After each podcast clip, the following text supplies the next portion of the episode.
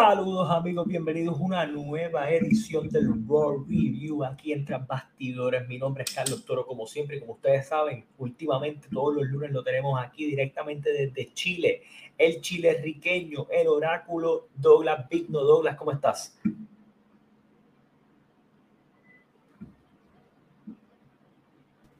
Ahora sí. Ahora Hola Carlos, buenas noches. Disculpa. Buenas noches, bienvenido a otra edición de Tras Bastidores. Eh, partiendo triste, sinceramente. por eh, la eh, razón que vamos a comentar el día de hoy. Realmente el... por el muchacho de la playera que traigo en este momento. La noticia, la noticia de Punk como que fue un, golpe bajo, empezando el día, como que... Un balde de agua fría. Sí, y lo, peor de todo es que yo siento que Punk obviamente se, se ha lesionado otras veces, pero la promo lo hizo sentir hasta más triste de todo. O sea, como que realmente esto nos hizo un refresh a los planes y nos dejó como que, ok, contábamos con Punk aquí. Y, el, el, contar con Punk, pues nos jodió un poco también. Claro, o sea, es que desde, desde el regreso de Punk en Survivor Series, cambia todo y ahora todo vuelve a cambiar nuevamente. O sea, ah, teníamos el deseo de ver a Punk en WrestleMania, independientemente de lo que pasara en el Royal Rumble. Em, pero ahora viene esta balde de agua fría. También esto nos recuerda que Punk tampoco es un tipo tan joven, es un tipo que está cada vez más propenso a lesionarse. Y lo hemos visto em, en el último tramo de su carrera. el NAEW sufrió dos lesiones, eh, casualmente ambas fueron en momentos grandes eh, dentro de su buqueo y aquí vuelve a pasar algo similar. Este, yo, yo siempre he dicho que Punk funciona, eh, su, su, estilo en el ring siempre ha sido este luchador que está como esmongado, como, como en, en inglés le llaman un sloppy wrestler. Él, es, él, siempre está como cabizbajo, como, y el hecho de él siempre esmongarse tanto en ciertos movimientos, si tú ves la movida que fue en el Future Shock, es cuando él se, cuando él se acomoda para caer como más, como para vender más la movida, la, mano, la mano queda mal acomodada cuando él cae. Ese, ese, e, esa forma de luchar me, me recordaba mucho a, a, Moxley, pero cuando estaba en WWE, cuando era Dean Ambrose. Sí, pero esa siempre ha sido la forma de Punk. La gente quiere decir otra cosa. Punk siempre ha luchado así y como técnico es peor, porque como técnico tiene que hacerlo más. Entonces, en esta lucha, su, eh, su rol en el Rumble fue coger golpes y golpes y golpes y golpes para mostrar adversidad y que Drew obviamente lo, lo tongoneara por todo el ring. Eso sí, Drew anda al garete. Le voló un canto de diente a Cody Rhodes, le jodió el tríceps, le jodió el tríceps a Punk. A, Punk. Drew está bien cabrón. Él dijo, si no me corrígeme, corrígeme si no me equivoco, Carlos, pero creo que esta lesión creo que es muy similar a la que tuvo Punk cuando luchó con Moxley. Sí, parecida. Es muy parecida. Es parecida. Lo que pasa es que hay una diferencia entre rotura y desgarre. Por eso, es que no es un, por eso es que no es un año fuera, pero sí es un desgarre. Y obviamente recuerda que en el caso de él, pongamos que él no es el tipo más fuerte del mundo, él no es este tipo de, de gran masa muscular So, una recuperación para Punk que ya ha tenido problemas ahí, pues siempre estiman cuatro a seis meses, obviamente porque tú no sabes cómo se recupera el tríceps. Es lo mismo que le pasó a Punk con la rodilla. La rodilla estuvo, estuvo mala eh, y sí regresó un poquito antes, pero la rodilla todavía estaba media, media jodida. No, y fíjate, Carlos. Bueno, yo el sábado, y mi playera lo, lo dice claramente, eh, porque está, me la coloqué ese día, me, llegó la semana pasada, es nueva. Eh, yo iba por Punk en el Royal Rumble. Pero no, todos, todos lo dimos, todos, lo dimos. Pero, y además, pero, pero o, sea, no, estoy diciendo que me molestara que ganara Cody. Amé su victoria, por supuesto. Pero fíjate la situación en la que estaríamos si, si hubiera ganado Punk. No, si hubiera ganado Punk, el Rumble no hubiera valido de nada. O sea, hubiéramos tenido un desastre porque hubiéramos tenido que buscar otro contendor. Eh, y obviamente, pues esa, esa es parte de la situación de lo que plantea este, este show de hoy. Así es.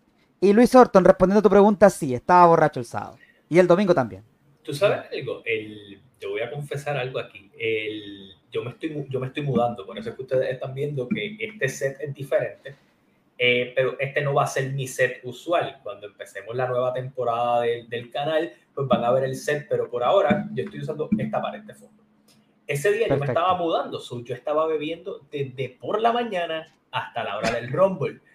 Y yo no estaba borracho porque ya había parado de beber, pero empiezo a beber en el Rumble, me di dos cervezas y me dio una borrachera bien extraña, porque como estaba en mi casa y ya todo el mundo se había ido, a mitad del show yo estaba, ¡ay, Dios mío! me falta hablar del Rumble de hombres y yo me estoy durmiendo aquí. Y era porque ya llevaba tantas y tantas y tantas cervezas que el cuerpo lo que me decía era, fuck Cody, y me iba a dormir. Pero. Bueno, yo te comento, no, te lo, no, te lo, había comentado en privado y te lo traigo ahora para que me lo sepan los fanáticos. Eh, yo me junté, ¿por qué no pude estar el día sábado después del, post-show? Porque yo me junté con mis amistades en, donde vivo, en mi ciudad, en una casa con amistades, vimos el Rumble con amistades, lo pasamos muy bien y nos tomamos nuestras cervecitas, por supuesto, como el oráculo lo, ya es común. El borrachín. Estábamos on fire. Yo terminé on fire el Rumble. Es más, y debo, no te lo había comentado, cuando yo, yo volví a casa, ustedes todavía estaban en el post-show. Pero estaba tan cansado en ese momento que preferí no entrar. Pues, mano, yo, yo entré y, y, mano, yo decía, coño, si Estaba con Juan. Estaba con Juan. Eh, entonces era como, era como un podcast de señores mayores. Y yo no soy tan viejo, pero llevaba despierto desde las 7 de la mañana y llevaba bebiendo como desde las 9 y media de la mañana y ya era la una, ya era la una de la mañana acá en Puerto Rico para ese show. Para ti debía ser más tarde o más temprano. La diferencia. Más tarde. Más tarde. Más tarde.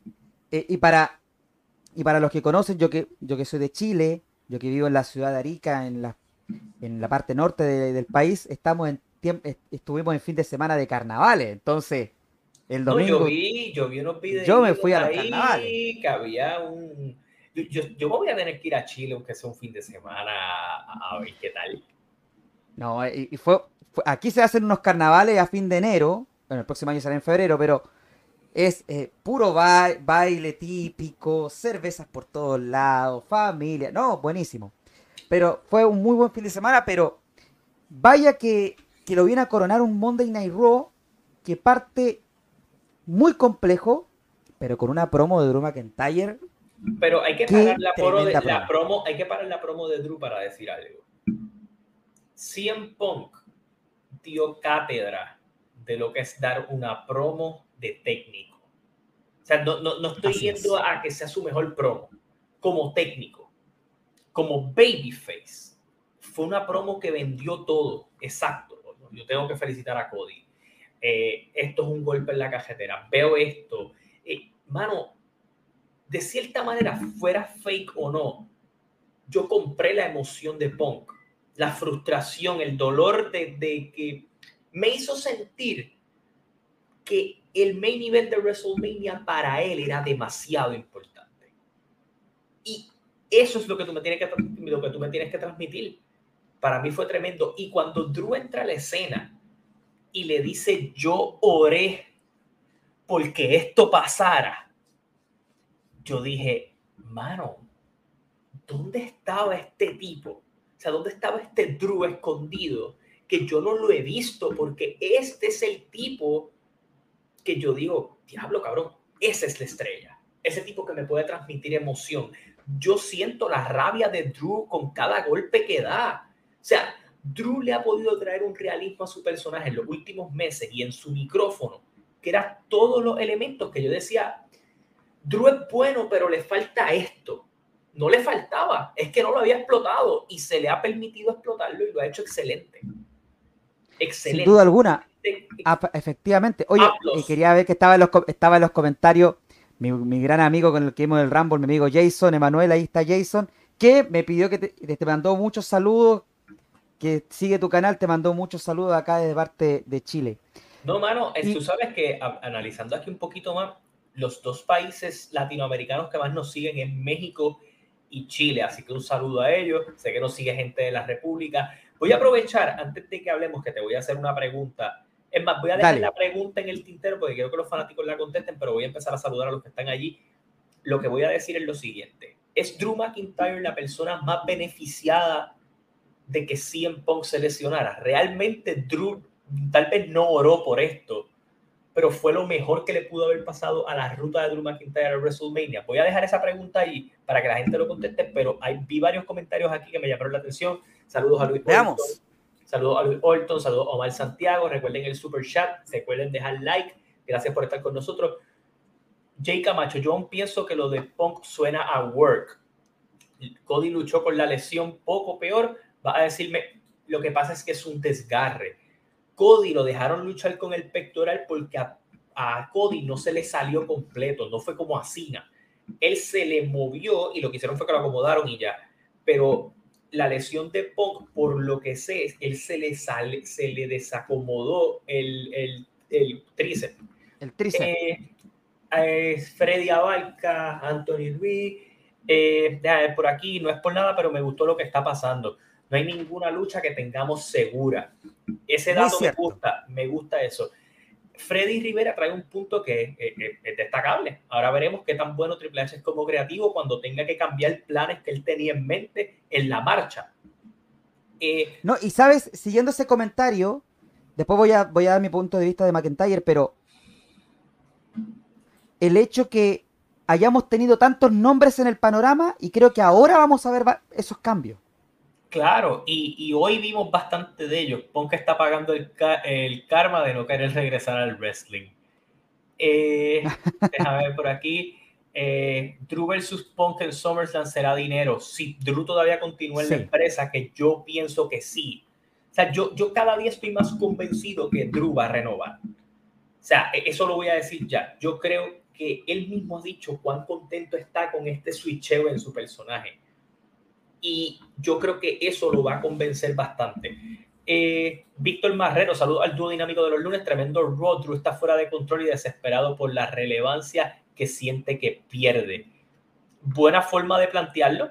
Eh, déjame ver por aquí. Parece 60 basura. Eh, el Bosquito Luchador seguillo ahí, puro vacil en el carnaval para Viña del Mar con Douglas. Saludos a Pachito Piano de Mayagüez con el super chat. Gracias. Este, Oye, vamos con el super chat. Eh, se, siente WrestleMania 32. Este comentario está bien, cabrón. Punk salvándole la carrera a Drew. Y voy a decir algo. Lo que hizo Punk hoy, él no tenía que hacerlo. Y no estoy diciendo de la promo, estoy diciendo de lo que pasó después. Punk está lastimado pero vendieron tan cabrón el hecho de que Drew tiene un panorama cuando Punk se, va, se vaya por lesión. Es como que Punk le dice, tú sabes que yo quiero el main event de WrestleMania, pero lo primero que yo quiero cuando regrese a ti. Y me vendiste todo con eso. Y el hecho de que lo atacara, de que lo tiró contra el piso, le dio en la mano lastimada, e, es, es ese fuego. Eh, Punk se prestó para alimentar el fuego que Drew está trayendo. Y yo creo que el segmento completo fue un segmento redondo 10 de 10. Y tengo que decirlo, últimamente todos los segmentos que han involucrado a Drew, a Cody, a Punk, han sido aplos. Buqueándole esto ha sido tremendo. O sea, yo, yo evalúo las luchas y hablamos de las luchas y vamos a hablar de ellas pero en términos de segmento y de mostrarme el desarrollo de personaje y las intenciones de los personajes, el trabajo que se está haciendo en Raw es impresionante. Mira, Carlos, eh, y tomando en cuenta la forma como ha evolucionado el personaje de Drew McIntyre, porque no voy a contar lo que vimos en NXT, pero desde que vuelve a Raw, nosotros vimos a un McIntyre el monstruo, por decirlo de alguna manera. El enforcer, que era el, enforcer de Dolph Ziggler. Que era el tipo fuerte en el ring, que veíamos eh, más que verlo hablando, lo veíamos dominando en el ring. Y eso lo llevó por un buen camino hasta que empezó a avanzar un poco más en el micrófono. Y cuando traiciona a Ziggler, después esto lo lleva al feudo con Roman Reigns en WrestleMania. ¿Te acuerdas años atrás? Claro. Que, que no tiene buenos resultados, pero después McIntyre está, pasa por un limbo creativo Hasta que esto lo lleva a ganar el Rumble del 2020, que fue muy bien posicionado para enfrentar a Brock Lesnar.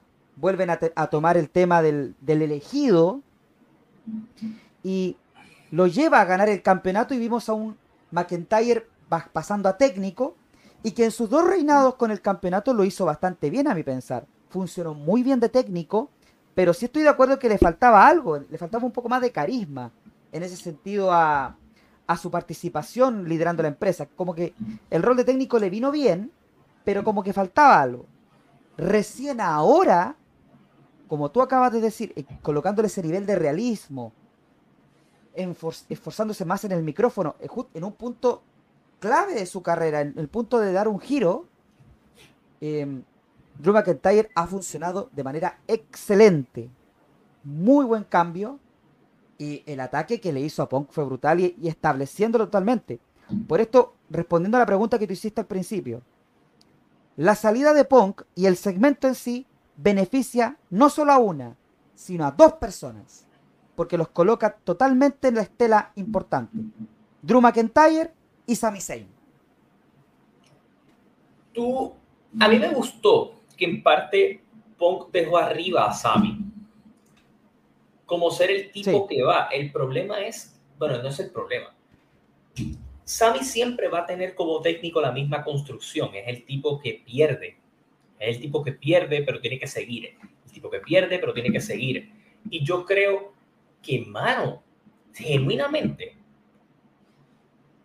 Drew siendo campeón mundial nunca se sintió tan impresionante como se siente ahora mismo. O sea, claro.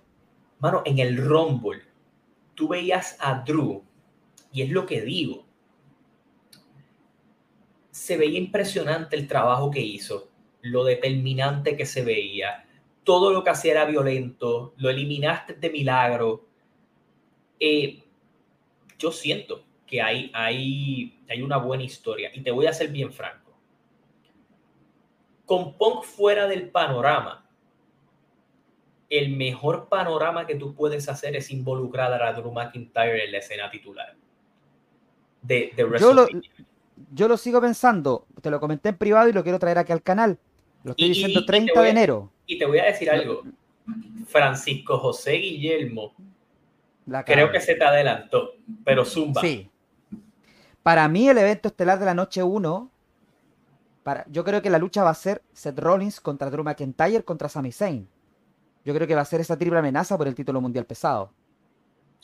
Tú puedes jugar la manera de hacer eso. Eh, yo creo que hay una oportunidad de poder contar esa historia. El problema es si haces un chamber en el Elimination Chamber. Si haces un chamber masculino, va a tener que ser uno contra uno. Es que siempre pueden haber algunas formas de, llevar a esa triple amenaza, a mi pensar, especialmente tomando en cuenta el rol de Sami Zayn. Eh, sí, y el rol que está jugando Rollins. Rollins aquí está, o sea, y eso es más adelante en el show, pero él está pidiendo, vengan a él Quiere, claro, él lo que quiere es poner eh, relevancia y prestigio al campeonato mundial pesado. Ya vamos a hablar de lo de Seth Rollins, que, en su promo la encontré excelente y lo más lógico que ha hecho Seth en, mucho tiempo. Y entonces, esto ayuda a establecer la estela titular. Lamentablemente, la salida de Punk es devastadora en estos momentos. Pero la promo que dio, muy emocional, se le notaba que estaba a punto de llorar. esa realidad de estuve tan cerca, no solamente en el Rumble, sino en la realidad de decir, estaba tan cerca de tener ese gran regreso, de reiniciar mi camino y ahora vuelvo atrás, vuelvo a cero.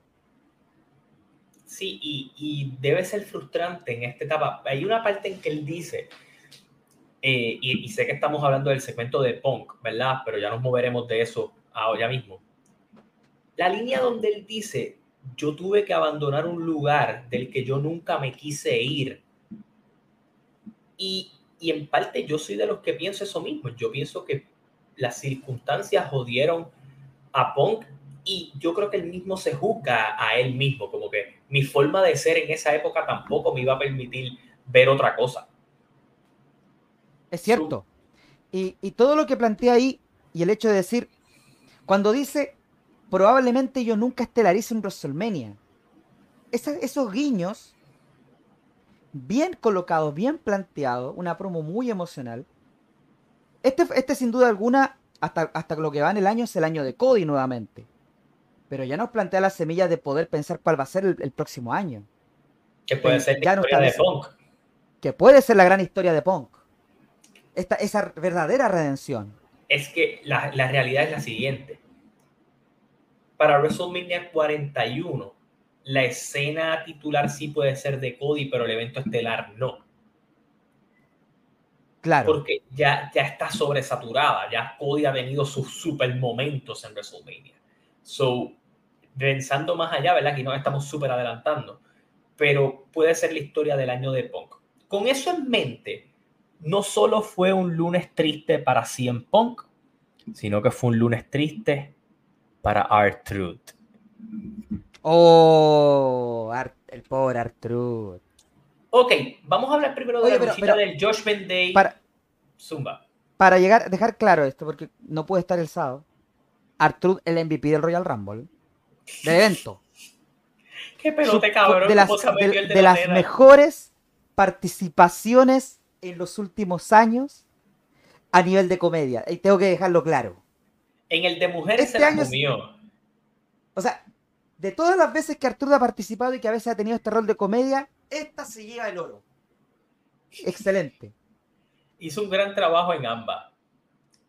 Incluso mi parte favorita es cuando trepó a JD McDonough, como que, entra, entra, trépate. No, mi parte favorita es lejos cuando quiso hacer el tag y la gente le seguía aplaudiendo. Ah, no, eso quedó cabrón. Y no, y no, y es como que, ok, yo voy. ok, con eso en mente tuvimos la luchita de DIY el Judgment Day y, mano. Brutal. DIY necesitaba estas cosas para poder ponerse over con el público del main roster. Y, esta lucha se lo permitió. La lucha le permitió a ellos, incluso el falso final de cuando, cuando por poco ganan, el público se lo comió, se lo comió, con, se lo comió muy bien. Y me ha sorprendido el rol del Judgment Day, porque el Judgment Day lo han utilizado para trabajar con estos equipos nuevos. Los Creed Brothers, los DIY, todos teniendo una posible victoria sobre ellos, pero sin lograrlo. Claro. Y, yo creo que lo han establecido bien. Me, me, ha gustado que como pareja yo pensé que esto era una unión de pues dentro de todo, aunque el Josh Bendy es un conjunto, no es conocido por ser una pareja. Más conocido por la facción. Y han podido establecerse allí.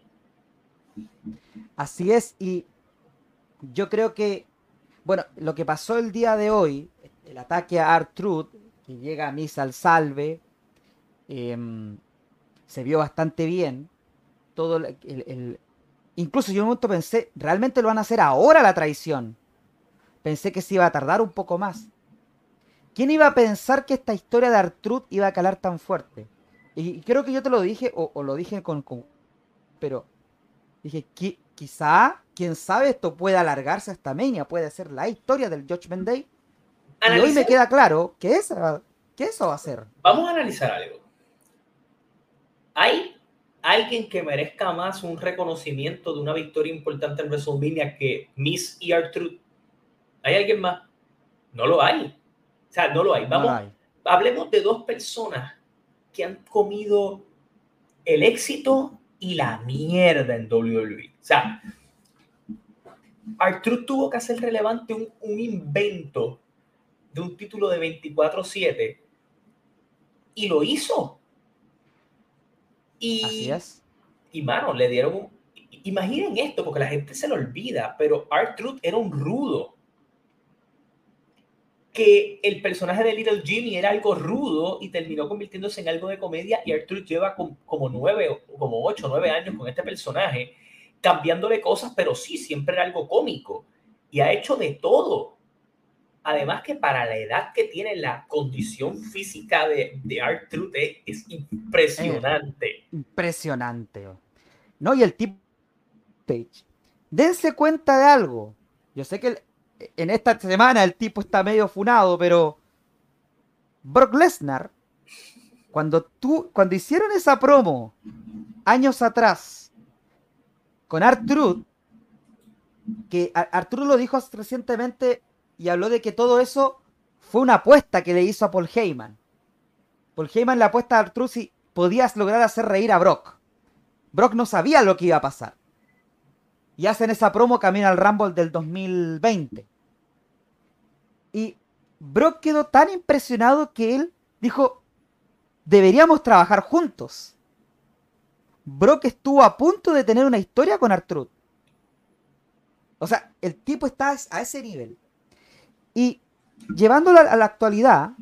Y yo creo que siendo el, tipo que vemos en pantalla, Damian Priest, fue uno de los que más luchó por tener esta historia.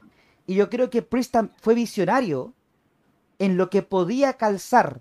El Judgment Day después del War Games había llegado a un punto estancado con una gran derrota por parte de del equipo de Cody Rhodes. Incluso nosotros veníamos diciendo el año pasado que el Judgment Day estaba, estaba muy bien su rol de dominancia, pero en un punto se estaba estancando. Todos los shows se sentían lo mismo. Eran buenos shows, pero siempre teníamos a, todas las semanas ganando el Judgment Day, pero en, las victorias importantes no pasaban, a excepción de Pay. Ahora, con la inclusión de Artruth, le trajo una nueva capa de comedia, pero que ahora le acaba de dar una historia que el público va a estar conectado. Yo, a mí me hace pensar que la historia para WrestleMania son Valor y Priest contra Miss y Truth por los títulos en pareja.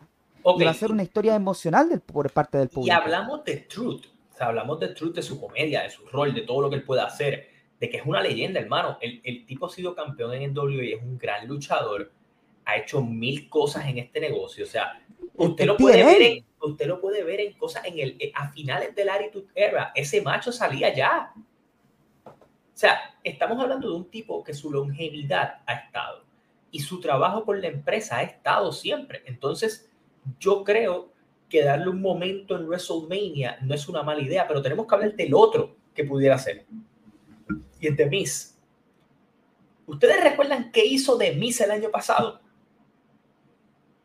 O sea, de Miss. De Miss eh, fue el host. El host. Pero cogió bofetas de Snoop Dogg, cogió bofetas de todo el mundo y año tras año ha tenido hasta luchas de zombie. Él ha hecho todo y todo lo ha intentado con hacerlo over. O sea, eh, Misa es un, es un trabajador entre trabajadores. Es un tipo que está dispuesto a hacer de todo. Y yo creo que poner a Miss y Truth tal vez a derrotar a, a Valor y, a, y, y acuérdate de algo, perdona que te interrumpa, amigo mío. ¿Te acuerdas? La vez que el Miss se lesionó, él quiso seguir en pantalla. ¿Te acuerdas que para la pandemia estaba en la silla de rueda con John Morrison? Claro, porque él nunca se había lesionado. Que contaba la historia de que no se había lesionado, pero en realidad sí él estaba. Eh, que fue la vez que se lesionó. Pero el tipo lo ha hecho. Y de Miss, yo siempre lo he catalogado, lo he catalogado como alguien indestructible. Porque puede tener las mayores grandes victorias. El tipo tú lo puedes construir para ganar el campeonato y es creíble. Y tú también lo puedes construir haciendo luchas de basura. Y, el tipo siempre logra una forma de funcionar. Y yo creo que si esa es la historia que vas a hacer, Valor y Priest, que son dos veteranos de este negocio, van a saber hacerlo funcionar. Claro. Porque la, eh, el sentido de WrestleMania son las luchas emocionales y las luchas que son las grandes historias. Y yo creo que lo que han estado contando con Artruth, eh, y que lo, lo dije, nuevamente te lo digo, lo dije semanas atrás, que yo siempre hago la, cala analogía con lo que hicieron entre Sami Zayn y el Bloodline, que funcionó muy bien. Y la gente Creo que haciendo ese paralelo, creo que la historia de Artruth con el Judgment Day ha calado tan hondo que puede llegar a ese punto de tener una historia emocional. Claro, y, y va a funcionar tremendo. Ok, hablando de divisiones de pareja, si hay algo que, y aquí me voy a saltar hacia dos áreas del show que no están en conjunto, pero si hemos visto algo en las últimas semanas, y tú y yo tuvimos una conversación de algo que tú me mandaste, que no te comenté porque quería hablarlo aquí. Perfecto. Las, Kabuki Warriors ganaron los títulos en pareja el pasado viernes. Eh, sí. Y vimos a Shayna Baszler y a Soy Stark, que Soy Stark lució tremenda en el Rumble. Me encantó lo que hizo. Eh, igual tengo que decir lo mismo, Tiffany Stratton Caballota está lista. O sea, ella está ready. Ya, para ser parte importante del roster, solo es cuestión de que pase WrestleMania y que la traigan el lunes después. Entonces, eso, estamos claros con eso. ¿Qué me gustó de aquí? Que cada vez vemos unos grupos establecidos. Soy Starry, Soy Starry Shayna Baszler, Chelsea Green y Piper, eh, y Piper Niven, Natalia y Tiga Knox, eh, Katana Chance y Kaden Carter, las Kabuki Warriors.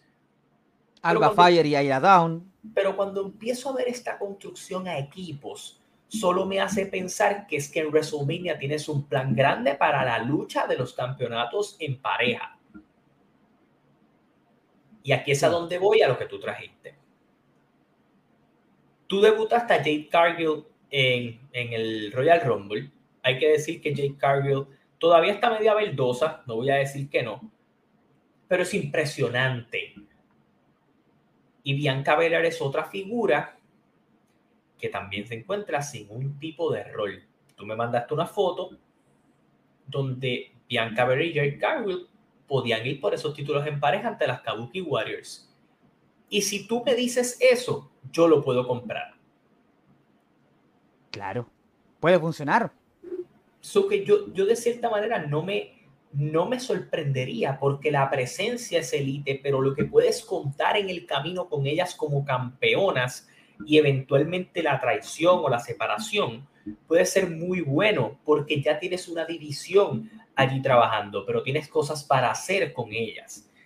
Y no, y fíjate, si tú construyes, si tú construyes un equipo entre Jade y Bianca, que puede ser sumamente dominante, pero puedes ir contando una historia, y fíjate, fíjate como el fantasy book que te, voy a, te estoy dando. Y puedes construir la historia perfecta para que Bianca se haga ruda. Claro, para que Bianca sienta envidia del impacto que está teniendo Jade. y ahí puedes construir esa gran lucha. Y ahí puedes construir eso y también, obviamente, en parte tienes a las Kabuki Warriors, que Asuka es una tremenda trabajadora, Kairi Sane es una tremenda trabajadora y tú tienes ese tipo de oportunidad para eso. Yo no sé si esa es la lucha que se vaya a dar o no. Tal vez ellos se quieran ir por Bianca y contra Jade Cargill. No, no tendría problema tampoco hay varias posibilidades. Puede ser Bianca con Jade, puede ser Jade con Naya Jax, puede ser Bianca y Jade como equipo. Tampoco hay que descartar que Naomi también tiene, que tener un rol importante en WrestleMania, que igual puede ser igual dentro de la división en pareja. Tú sabes que hay algo que me está quedando bastante claro, y es que Naomi y Naya Jax, ambas van a tener un rol en WrestleMania. O sea, tú estás buqueando demasiado fuerte a Naya Jax para que tú no hagas algo con ella en WrestleMania. Claro. Igual, igual le diste un enfoque a Naomi, le diste un montón de tiempo en el Rumble, la mandaste para SmackDown, que ella va a tener un rol prominente ahí. So, hay, un interés en hacer este tipo de cosas. Así que creo que dentro de lo que hablamos de la división de pareja, hay que dar crédito a que se están esforzando en que la división tenga una construcción, que era lo que en muchos momentos Ronda Rousey pidió, Sasha Banks pidió. Ahora yo creo que sí hay una, una línea para trabajar en la división. Sin contar que también estás haciendo planes en NXT. O sea, en NXT estás construyendo el equipo de Lash Legend con Jagara Jackson del Metafor. Tienes una, una división femenina que cada vez está... Diablo, Lash, Legend, Lash Legend tiene una movida que creo que se llama el Slam Dunk Sí. Diablo, cuando las cuando la agarra y las tira, como está aprendiendo, siempre caen bien jodidas las luchadoras. Como que ella, la, es como, como la mano, eh, se ve, se ve devastador. Eh, me, gusta esa, esa, esa, muchacha, tiene futuro. es más, voy a dejar una pregunta en los comentarios. Me la, pueden, me la pueden ir respondiendo. Teniendo en cuenta el avance que ha tenido la división y que cada vez hay más gente está restableciéndose y también avanzando. ¿Creen necesaria la creación de un título intermedio para la división femenina? Déjenmelo en los comentarios. La, respuesta te la voy a dar yo. No me gusta porque yo creo que sí hay una oportunidad para que las luchadoras tengan feudos entre ellas, uno contra uno, sin la necesidad de un campeonato. Yo creo que la meta debe ser buscar ese campeonato. Un título intermedio es demasiado rezagado y le podría quitar hasta interés a los títulos mundiales femeninos. Ya tú tienes dos títulos femeninos en cada lado. So, yo creo que el joseo de llegar allí, yo creo que aún no. está, están los dos campeonatos, tienes que tener una división que rote, además tú tienes unos títulos en pareja que cuando tú sientas una luchadora estancada, la puedes mover a esa división. Yo sí voy a decir algo de Jake Cargill con Bianca Belair. Si Jake Cargill y Bianca Belair se unieran, es la mejor manera de proteger a Jade de luchar en individual si todavía tiene muchas fallas. Y solo ella entre para los movimientos impresionantes. yo estoy de acuerdo en eso. Voy a leer lo que te estuvieron contestando varios de los muchachos acá. Eh, AJ20 dice que no, Luis Cruz dice que no, Byron Riquelme dice que sí, Danny Hart no, Triple H sabe trabajar muy bien a las mujeres, aún no, dice Jason Emanuel. Luis Orton sí debería haber uno, lo vimos con Becky con el título de NXT. Ese título de NXT puede ser ese título intermedio, porque si tú vas a tener algunas luchadoras rotando que puedan hacer ese tipo de cosas, yo creo que podría ser tremendo también trabajarlo así.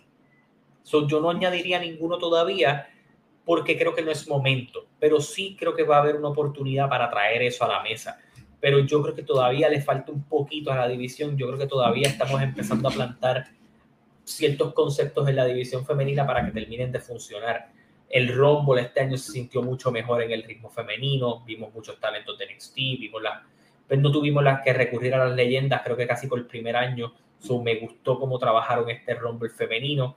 So, hay unas cosas que van pasando que yo creo que pueden ayudar bastante. Así que en ese aspecto, pues lo veo de esa manera. Obviamente, todo la salió de pantalla, maybe tuvo algún tipo de problema con la conexión, pero yo creo que sí, necesitas ahora tu enfoque, no es un título intermedio, tu enfoque es trabajar tus luchadoras para que sean creíbles al retar y para que sea creíble la división de pareja que estás intentando armar. Ya ese título está, trabaja con lo que tienes y luego te enfocas en añadir cosas nuevas. Cosas que sí creo que pueden pasar con el masculino, sí creo que va a haber una división de títulos de pareja próximamente pasando. Ok, tengo que hablar del segmento de Seth Rollins con Cody Rhodes.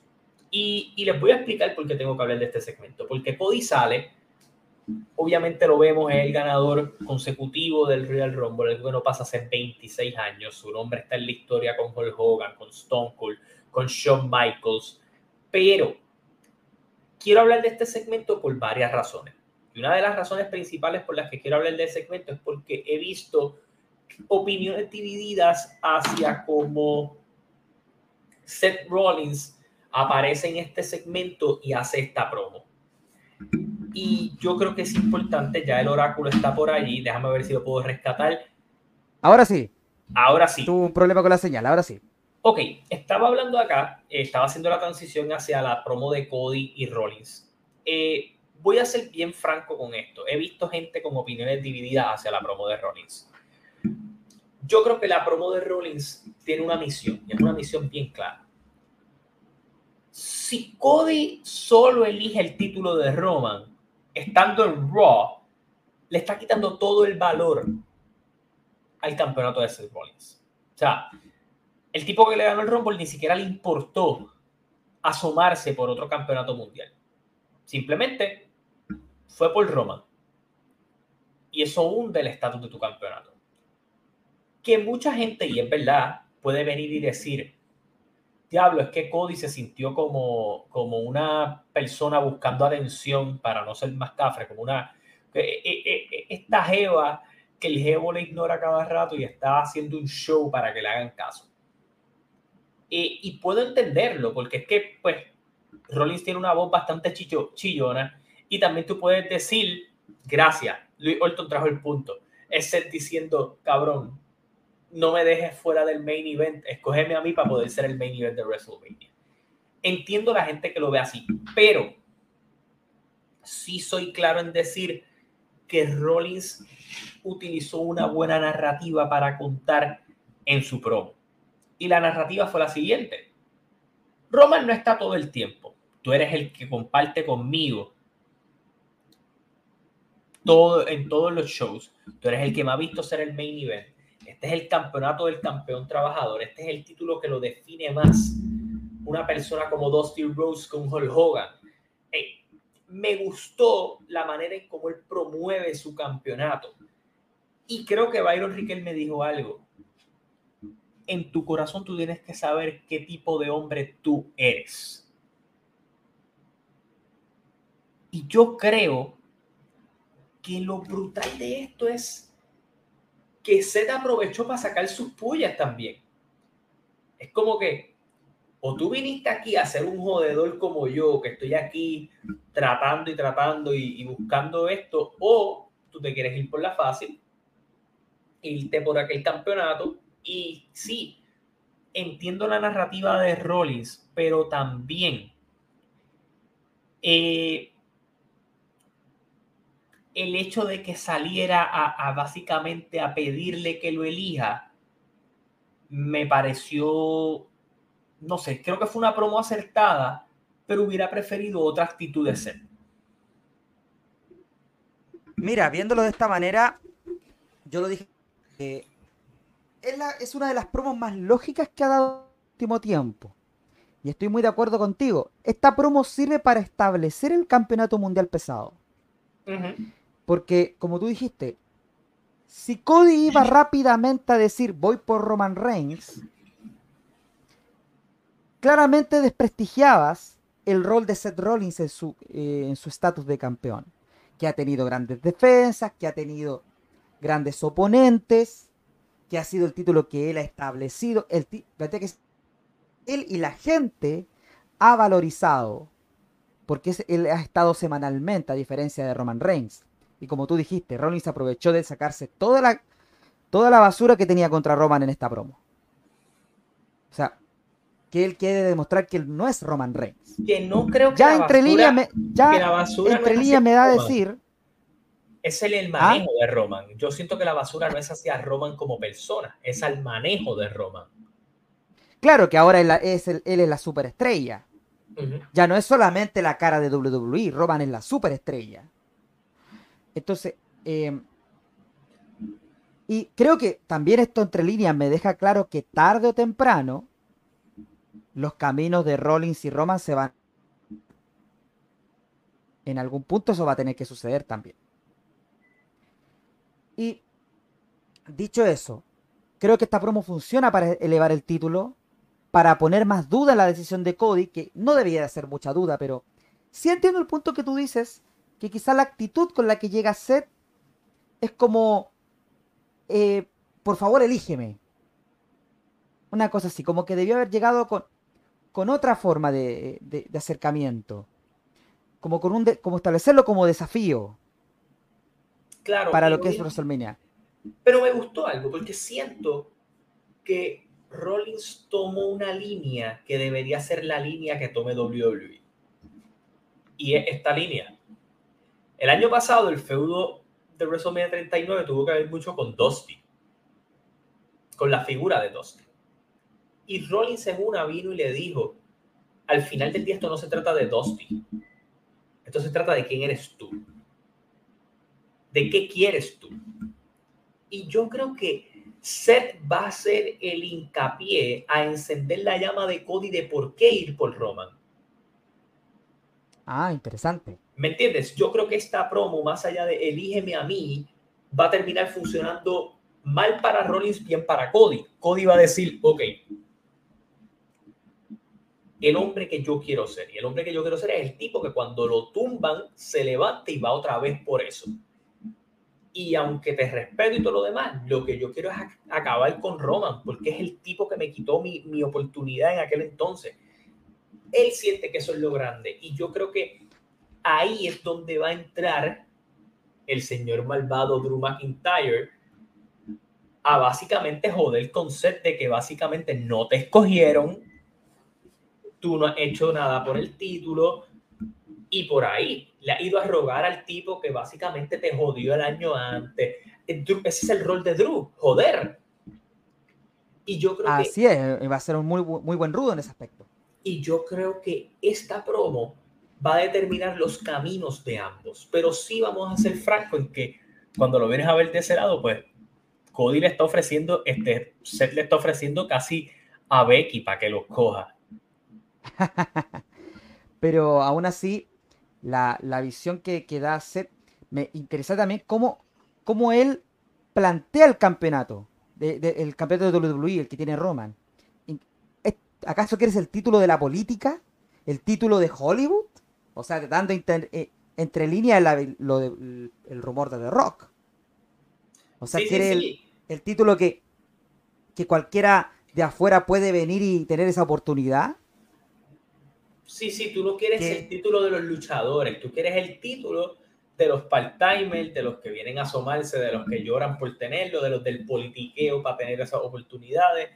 Yo entendí, Rollins aprovechó y se sacó todo lo que le encabrona del negocio. Fue una leve pipe en cierta forma.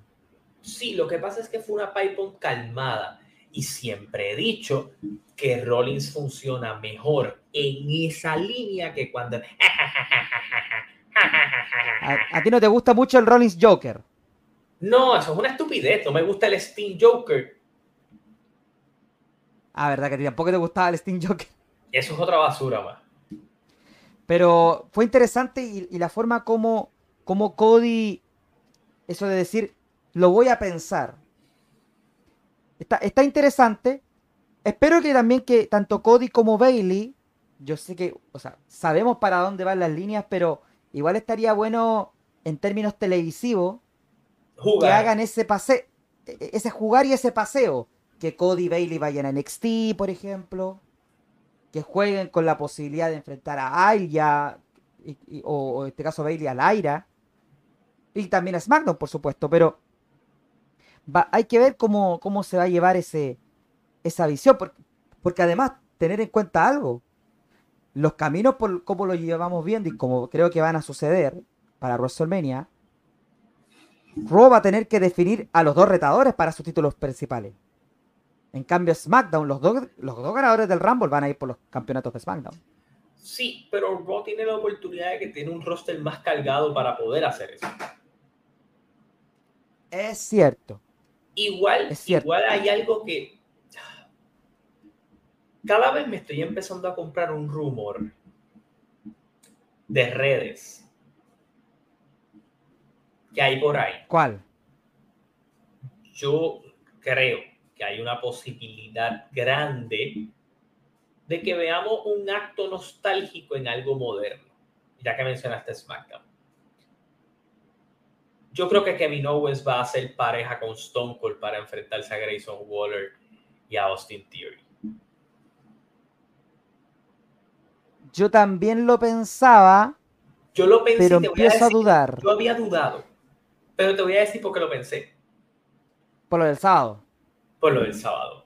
Porque tú dejaste a Owens arriba. Y yo soy de los que sigo pensando que la línea de Logan Paul es el Knight. Yo tengo a Logan Paul, yo creo que la línea de Logan Paul va a estar entre el Knight y AJ Styles. Sí, por ahí va a estar. Porque el, me quedó claro que las cosas entre el Knight y AJ Styles van a seguir.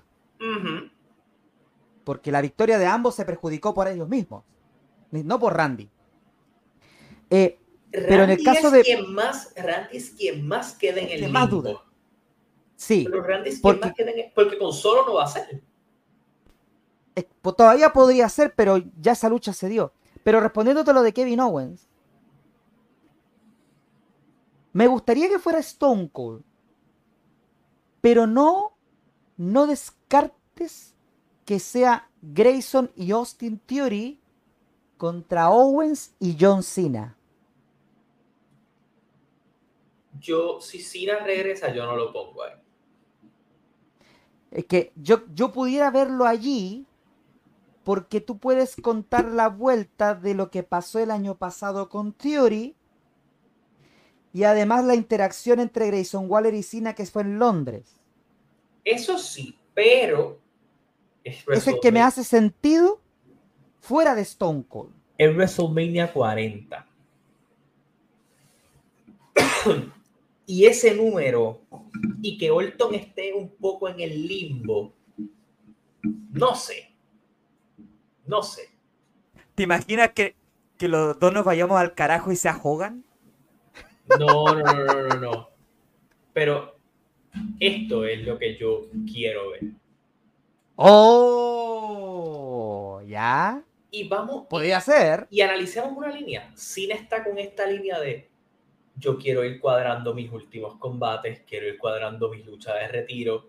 Qué mejor que en, esa época de salida, pues, haga eso. Y Ambos han dicho que, que les gustaría enfrentarse. Pues yo, yo, yo los complazco. Yo los complazco. Ellos no necesitan 20 minutos de lucha. Ellos necesitan 12 minutos que tú les des. Simplemente que, que esté el estadio y se paren ellos dos de frente. La gente sabe. O sea, la gente sabe la historia. No tiene que ser la, el arte de la lucha y todo lo demás. Son ver estas dos figuras chocar en lo que para nosotros va a ser la última vez que los veamos, los últimos dos grandes de una generación. Claro. Otra opción que me, me Andy, pero es lo que menos quiero ver. Bro No, peor. Cross. Ay, no, no, no, no, no, no, no, no. Cross, me cago en su madre mil veces. No hay que descartar esa opción porque están bildeando fuerte la facción de Cross. Sí, el Final, el, Final Testament. Entonces no, no descarto que pueda ser Cross y Orton este año. Ven acá. AOP cogió todo el dinero que le sobró de la liquidación de WWE para tatuarse. Oye, esos dos están tatuados todo el cuerpo. Sí, de momento pasaron de ser. Ahora están tatuados, parecen gangueros. Y no, y, eh, el eh, A-Cam está enorme. Sí, está bien grande. Mira, ok. Lo que se dijo en redes temprano se confirmó. Andrade filma por Raw. Que yo creo que es una buena movida. Lo dije en un short que no ha salido. Pero me gusta la movida de Andrade Raw. Eh, tiene la oportunidad para moverse. Tiene la oportunidad. Yo tengo una teoría. Para, vamos a eso, que para luchar con Ivar, con Bronson Reed, con Nakamura, hay buenas luchas que se pueden dar con él allí y, las horas de Raw se lo van a permitir. Ahora vamos a tu teoría oráculo. Tres palabras. Andrade versus Gunter. Eso sería hermoso. Me, no lo podría, yo no lo descarto. Pero en Mania. se me ocurre en Mania. Porque si tú traes a Andrade de la marca roja, viene de regresando. Yo lo veo en un plan importante. Diablo Gunter. Porque... Ah, y hay algo, hay algo, voy a usar esto a destacar. Ustedes, yo no sé si lo saben, pero a Gunter le encanta luchar con mexicanos.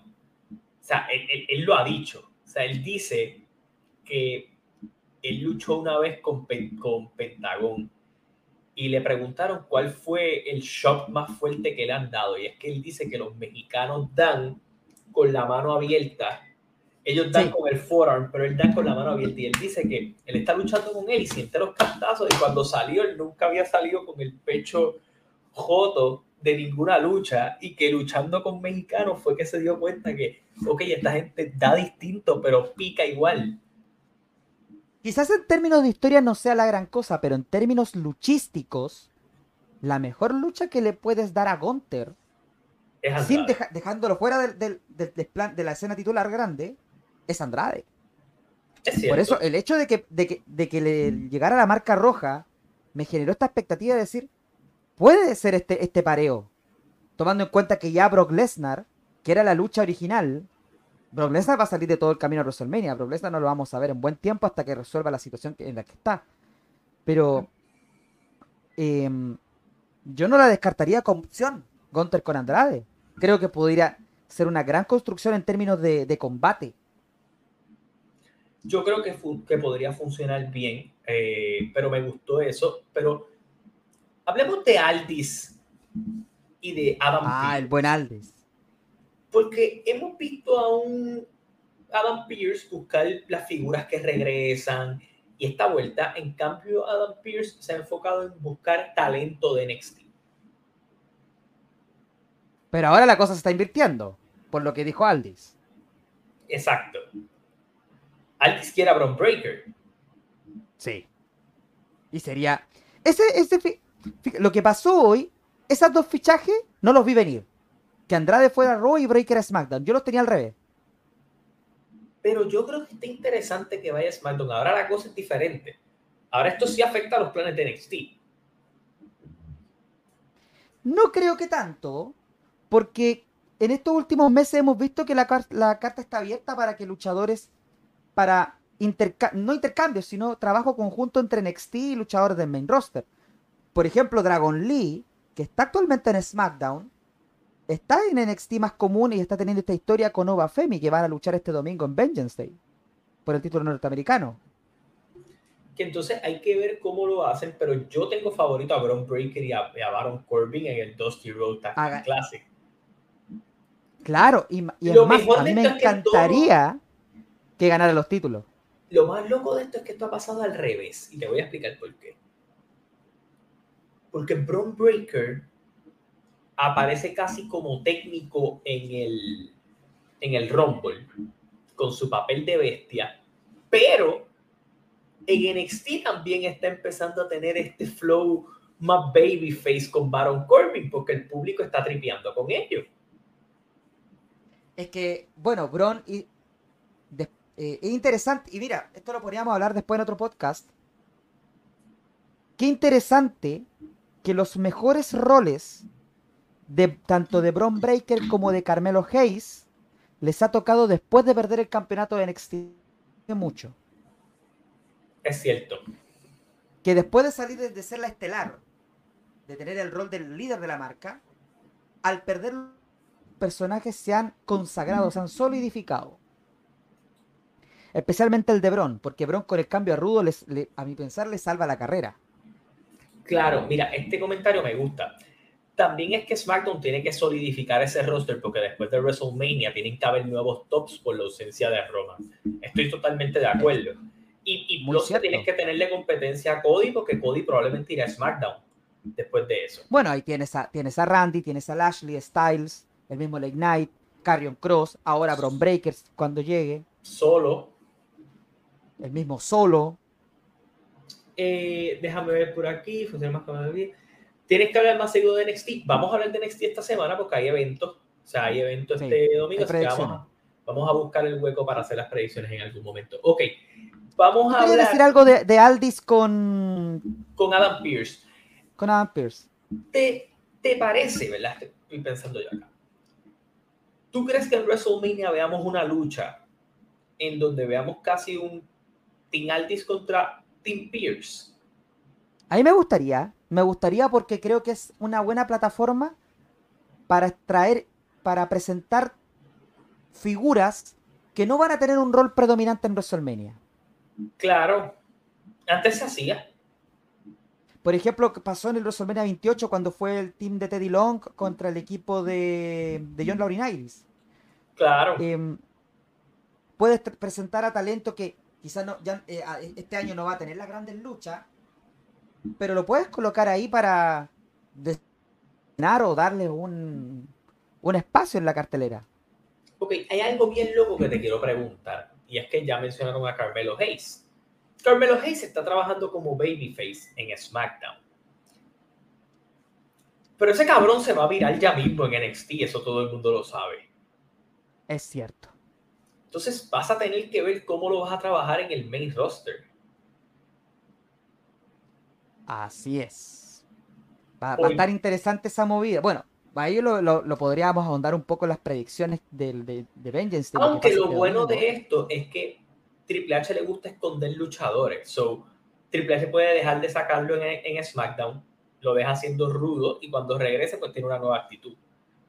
No, y además, hay algo que me queda claro, y no solo sino el viernes. Carmelo Hayes es un luchador tremendo. Eso hay que dejarlo claro. Brutal, de los mejores que tiene NXT. Pero ¿quién hubiera pensado que la gran estrella es Trick Williams? No, mano, horrible. Está bien pegado el cabrón ese. Trick Williams va a ser una mega estrella. El tipo, cuando, vi SmackDown y el hecho del Whoop That Trick sobre carrera de NXT, yo dije, este tipo, este tipo va a empezar a pegar fuerte. I like algo it. Que, uh, uh, uh, mm, mm. Algo que les ha, Booker T ha hecho esa entrada muy cabrón. Y Trick, no siendo el mejor en el ring, pero ha logrado que está pegando, ha sido de los pocos luchadores de esta nueva camada de NXT que está pegando más con el público del main roster. Pero está pasando con muchos, porque yo siento que Dragon Lee en el main roster, con lo que ha hecho, la gente le llamó la atención más que lo que logró hacer en el NXT. Es que en NXT uno podría decir que estuvo bien poco. Claro, eh, obviamente hay otros que, que, no, pero en ese aspecto yo, yo le doy crédito a, lo que están haciendo. Eh, con eso dicho, Entonces lo de, lo de Trick viene, viene potente. ok. Jay Uso con Bronson Reed. ¿Qué te pareció la lucha? El gordito.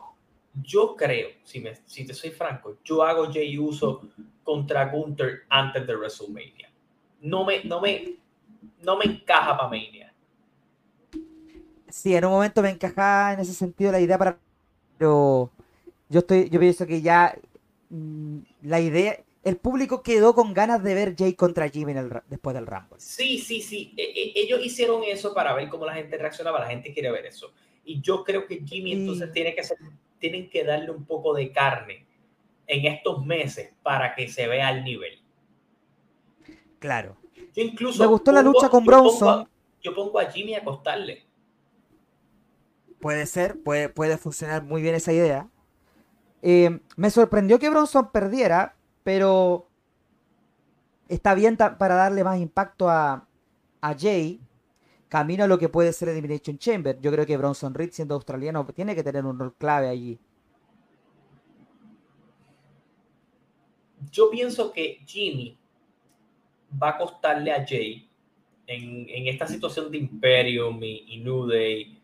Todas las distracciones van a estar perfectas para que le cueste a Jay y obviamente hay contar la historia. Bronson obviamente tiene que tener un rol importante en Australia y a mí no me cabe duda que probablemente que hagan un chamber, algún tipo de lucha para sacar al primer contendor y él participe en él y tenga un rol súper destacado.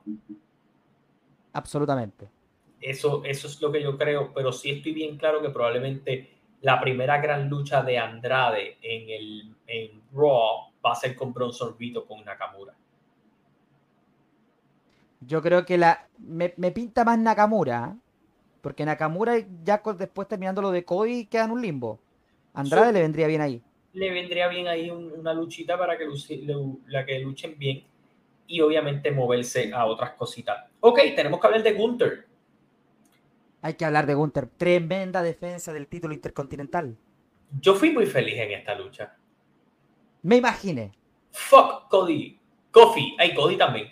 Eh, pero Kofi, Kofi específicamente, mano. Kofi es un, talentazo, es un tipo que lleva un montón de tiempo con la compañía. ¿Cómo olvidar Kofi Mania? Y esto no era una lucha en donde él tenía algún tipo de oportunidad de ganar, pero era lo que Gunther necesitaba para después de que le había tomado esas vacaciones, no había tenido una defensa fuerte, la tuvo ahora, asesinó a Kofi Kingston, prosigue en tu vida. Sí, aunque yo creo que en ese aspecto, yo siento que en ese aspecto era lo que Gunther necesitaba, una lucha donde asesinara a alguien. Y Kofi pues fue la víctima. Sí, fue una tremenda víctima, pero la lucha en momentos se vieron de tú a tú. Em, pero tremenda defensa de Gunther, o sea. Sí, porque al final la lucha también trató de dejarnos claro.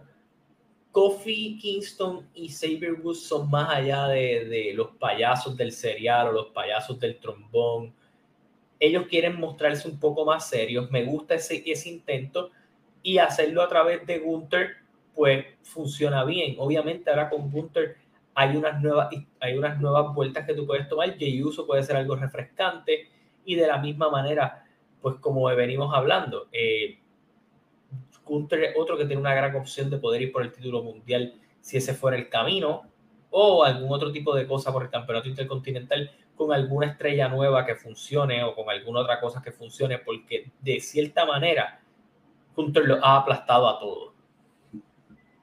Claro, por, por algo es el campeón del año pasado aquí en el canal.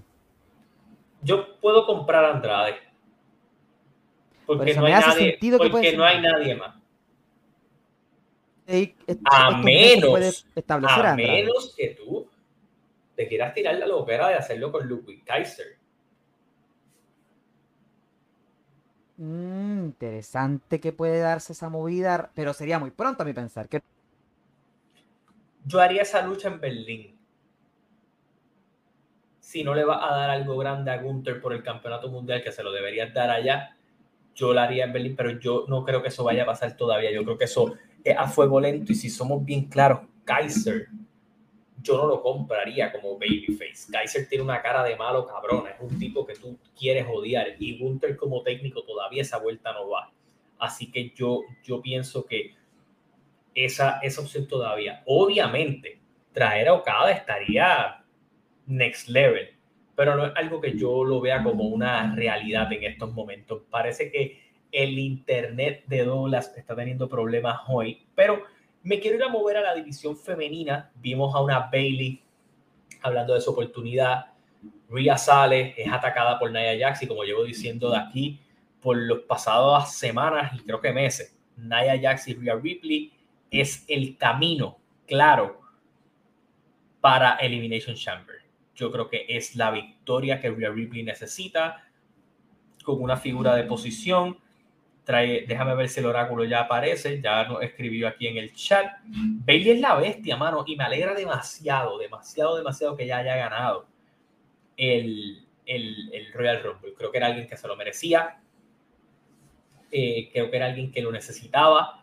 Eh, era la única de las Four Horsewomen que queda en la compañía que no había ganado el, el Rumble, rompió el récord de Rhea, se lo sacó en cara. Aquí tengo al oráculo nuevamente.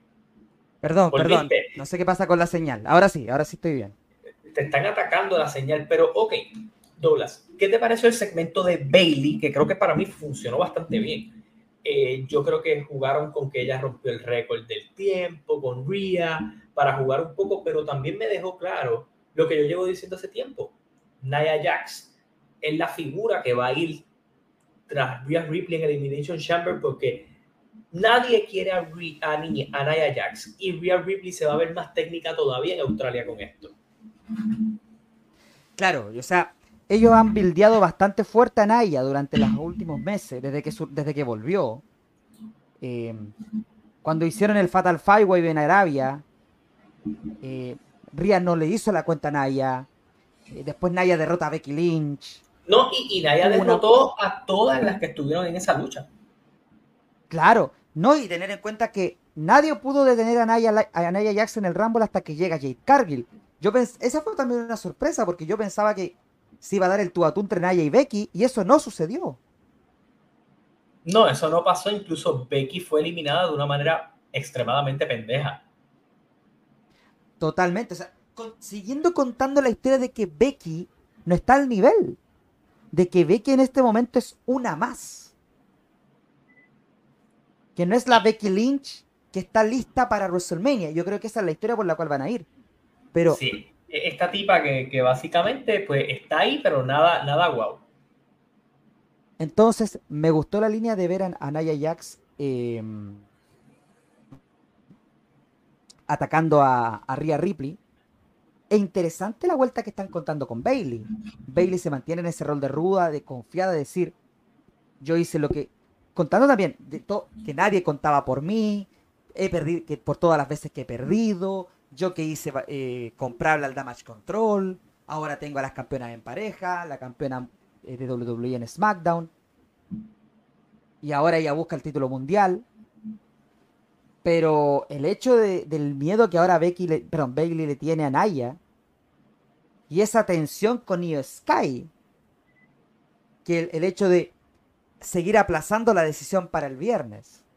Sí, que es como que ellas están pensando, acaba y decidete ya, porque creo que te quieren viral. Claro, entonces ya, ya va, em, comienza esa mirada, esa tensión entre Bailey e Io Sky, quien, quien ya ha venido, con, ya hemos visto una historia ahí entre líneas durante varias semanas, de, que ella no estaba tan confiada con el rol de Bailey y con su liderazgo, de que ellas como grupo no están tan seguras de su liderazgo, pero ahora como que ahora están que querían que todas mandaran. So que e, e, esa línea, entonces le estaban dando de codo a Bailey, ahora Bailey ganó y como que la están comprando de nuevo. So, hay, claro. hay, una historia contándose allí de, de, que traición viene y, y, Bailey no va a ir por Rhea Ripley, eso ustedes lo saben. Es cuestión de que, de obviamente venderlo, pero te voy a ser bien honesto y esto es algo que pienso desde el saque, lo dije, lo dije en el show que hice hoy temprano y, y creo que lo había dicho antes. Con Punk fuera, Rhea Ripley y Becky Lynch son el main event de WrestleMania Noche 1. Pienso muy similar no, no hay otra lucha que ellos me vayan a vender para hacer el main event que no sea esa. Pues tampoco descarto que lo que pase con el título mundial pesado no lo logre. Pero siento que van a querer hacer historia. Rhea no ha estado en el main event de Mania. A Rhea le han dado todo. O sea, no que le han dado todo, pero han confiado en ella el récord de, de, eliminaciones lo tiene Rhea, el récord de básicamente de tiempo lo tenía Rhea el año pasado. pero hay un y hay otro detalle. El main event el año pasado no lo fue. Y hay un detalle, ellos van a querer hacer otro main event femenino para no tener el constante recuerdo de que Sacha y, y Bianca fueron el último main event femenino. Claro, y yo siento que la relación con Sasha ahora con, teniendo a Triple H es diferente. No sé si me entiendes, como que ahora no hay tanto odio o, rencor hacia Sasha. Pero. No, no hay odio, no hay rencor. Solamente que el WWE no, no quiere en este momento a, Mercedes Monet, no, o no la necesita, podríamos decir. Es que yo te voy a ser bien franco y aquí la gente me puede caer encima. WWE no la necesita. AEW sí. Y te voy a decir por qué no la necesita. ¿Hay algo que Sasha no haya hecho en WWE? Fuera de ganar el Rumble y el Money in the Bank. Nada, lo ha hecho todo. Todo, pues no hay necesidad. Hasta main event de WrestleMania tiene. Así es. So que de cierta manera, ¿para qué?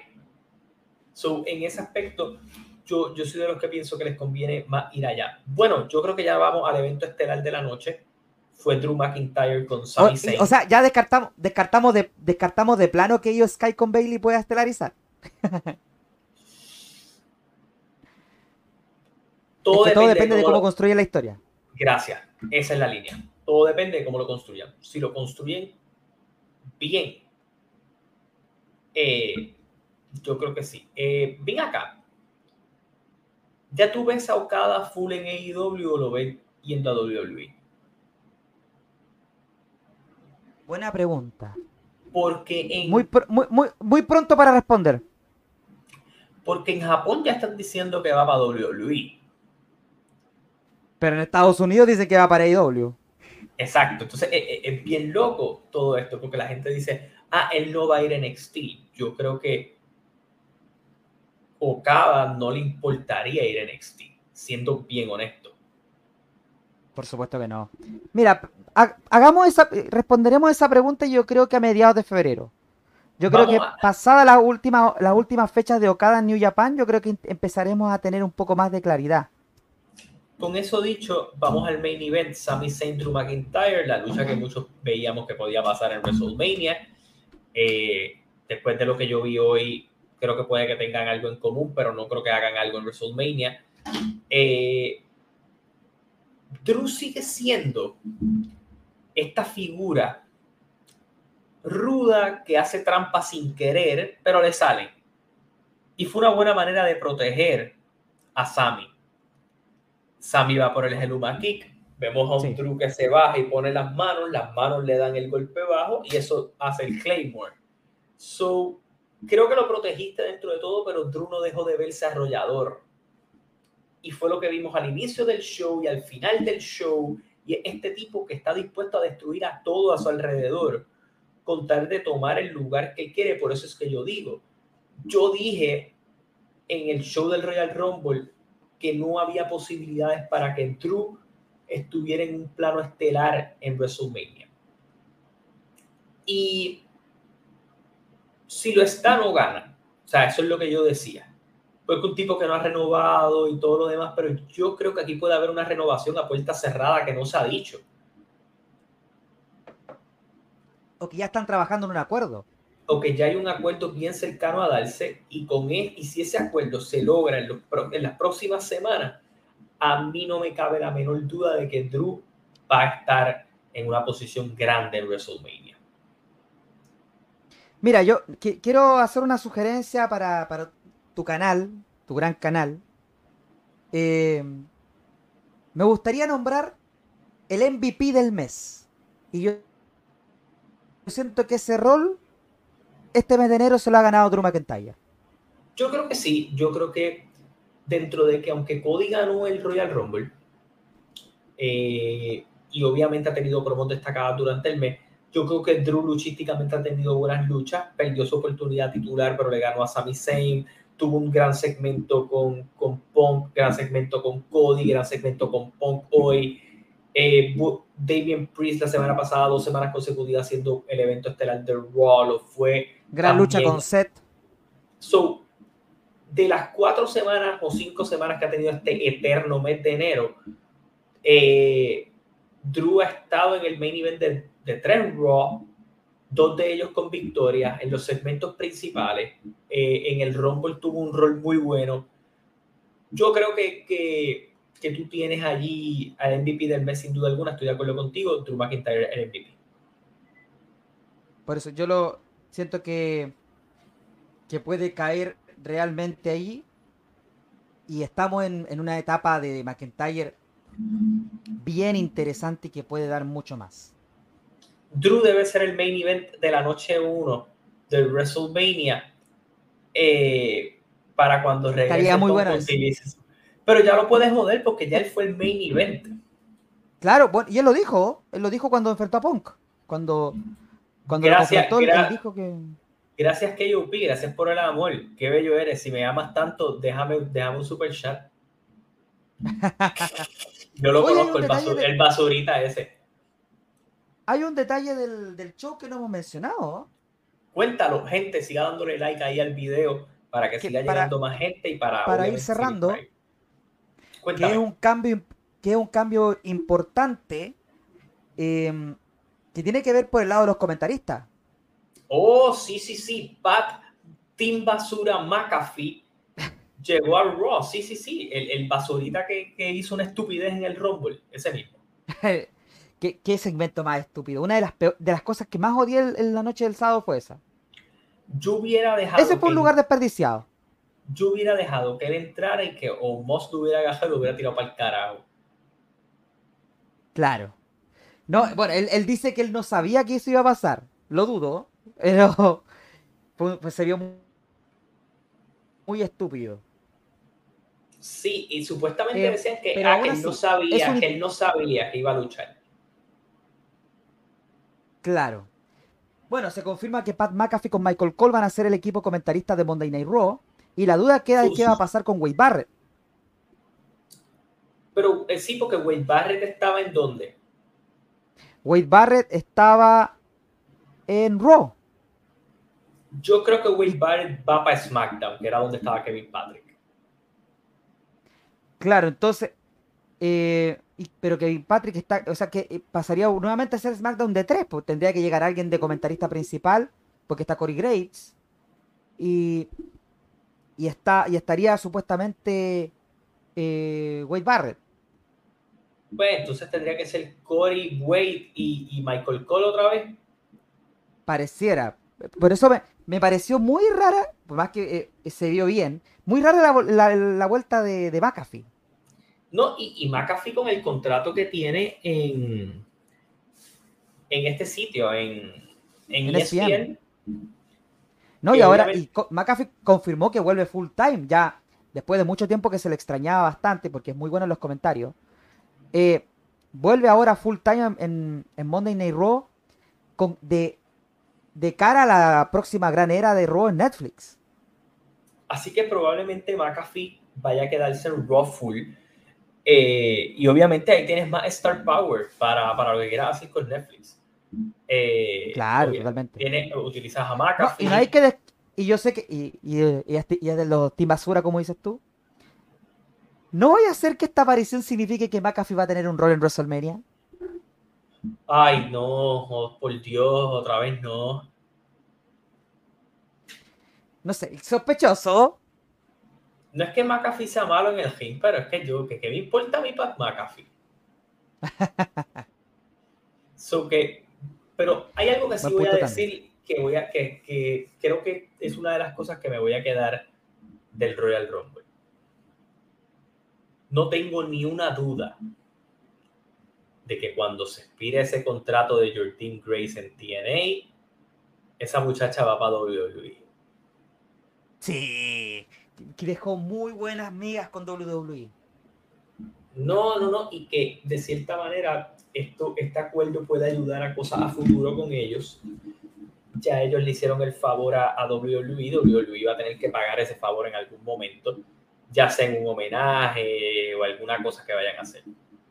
Yo tengo la mejor manera de WWE cómo pagársela. ¿Cómo? AJ Styles. Una noche. Una aparición. Una lucha. Una. Listo. Déjenlo luchar y ya. Y va a ganar. O sea, piénsalo ya. Eh, AJ no va a ir a perder a, a PNA. Entonces, una lucha que. Una aparición que dejen hacerle a AJ Styles en, de regreso de TNA. Y yo creo que es el mejor pago que le pueden dar. Pero me, me gusta. AJ Styles con Josh Alexander.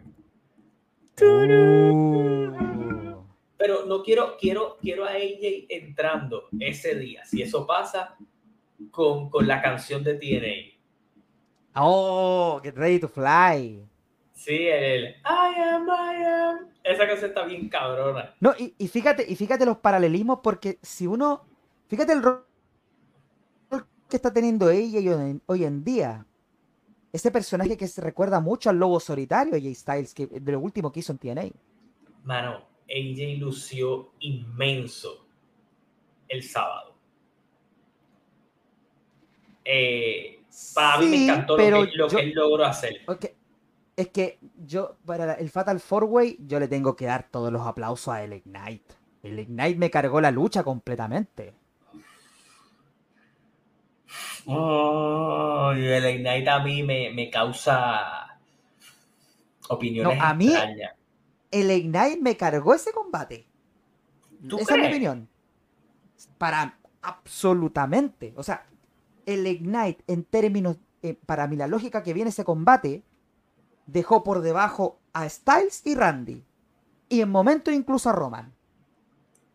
Tú sabes que yo siento que quien peor lució fue Roman. Sí, porque fue el que menos hizo. Yo, lo vi, yo lo vi, yo lo vi fuera de ritmo y todo. O sea, como que lo vi fuera. Está complicado. No lo vi, no lo vi en, su zona, como usualmente se ve, mm, no se vio ahí. Eh, y maybe es por la estipulación de la lucha y todo lo demás, todo tiene su momento de lucir. Eh, pero sí, a mí eh, lo vi fuera de ritmo en esta lucha. Pero sí me gustó lo que vi. Mira, interesante tu, tu punto de vista, porque yo no tenía, yo no, y Styles como que no fue para mí el que lució mejor de ese combate. Es más, yo creo, bueno, te digo, el Ignite fue el que mejor lució a mi, a mi opinión, y en segundo lugar, Orton. Sí, a lo que yo digo que AJ lució es que yo sentía a AJ como estelarista. En esa lucha, ah, eso sí, yo necesitaba eso, eso. AJ viéndose así y se vio así. El spot final, AJ y Roman tienen una puta química incomparable, se sabía ya yo quería verlo de nuevo.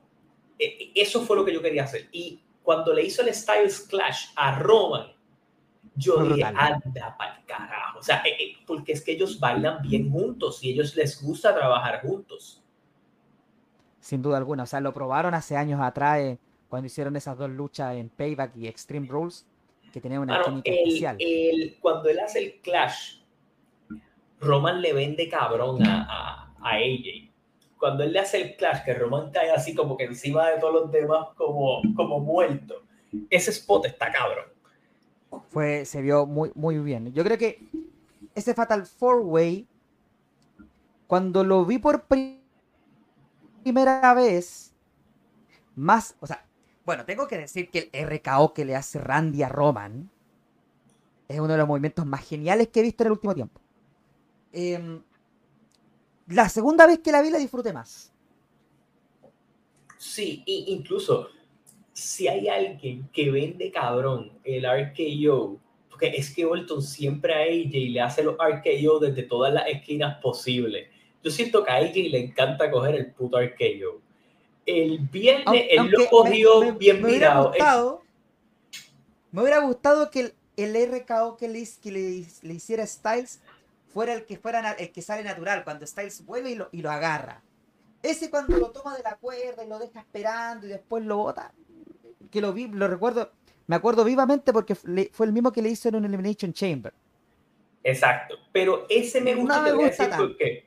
Porque, ¿sabes qué fue lo bueno de esa lucha? Es que Orton ya tenía un RKO en, en, movimiento, que es el de Roman que quedó bello. Eso sí, te voy a decir algo. No todo el mundo sabe caer la mierda de finisher de LA Knight. Sí. Roman Reigns lo coge bien bonito. AJ Styles también, pero Handy Orton lo coge bien malo siempre. sea, es como, ¿tú, te acuerdas cuando nosotros nos vacilábamos a Lashley por los suplex? de Lester. Que él caía como, como, como así, como aguantado. Pues yo veo así a Randy con, con la llave de Ley y es como que este cabrón me va a tirar de cara. Oh, me caigo antes. Sí, no se vio bien en ese momento. Pero fue muy, muy buena defensa, tremenda lucha en la noche del Royal Rumble. y respecto a Jordan Grace, y respecto a Jordan Grace, me encantaría verla en WWE. Creo que eh, bueno, TNA, es más, cuando ella terminó su contrato con, con TNA. Yo en un momento pensé que iba para allá. Me sorprendió que renovara, pero yo creo que eso habla de las muy buenas relaciones que tienen TNA con Scott Damore y toda la gente. Y el hecho de que, de que ellos la, la, han, eh, la han construido para ser esa gran figura de las knockouts. Que genere, que genere huella, como lo fue Mickey James, Gail Kim. Yo soy, yo soy eh, honesto. Eh, si hay otra mujer que pudiera ganar ese título masculino, es ella hacer algo como lo que quisieran hacer con Tessa. Si en algún momento ellos decidieran hacer esa vuelta de nuevo, Jordine es la indicada. Eh, bueno, ya, hizo algo similar con. Ella fue la primera campeona de ese título del. ese título digital, ¿te acuerdas? Claro, y lo que hizo con Bully Ray también, de que lo sacó en la batalla y todo eso. Ok, con eso en mente, ¿qué nota le da este Rock? ¿Qué te pareció? Para ir concluyendo ya. Gente, deje su like antes de que vayamos terminando para obviamente pues Dejen su like allí si les gustó el programa, todo lo demás, dejen su like allí. Tenemos más de 50 personas, las hemos tenido constantemente, así que gracias a ustedes por la sintonía. Dejen su like allí para entonces seguirle metiendo todas las semanas que hoy nos fuimos en vivo en dos ocasiones. Yo le voy a dar un 8 de 10. Me gustó.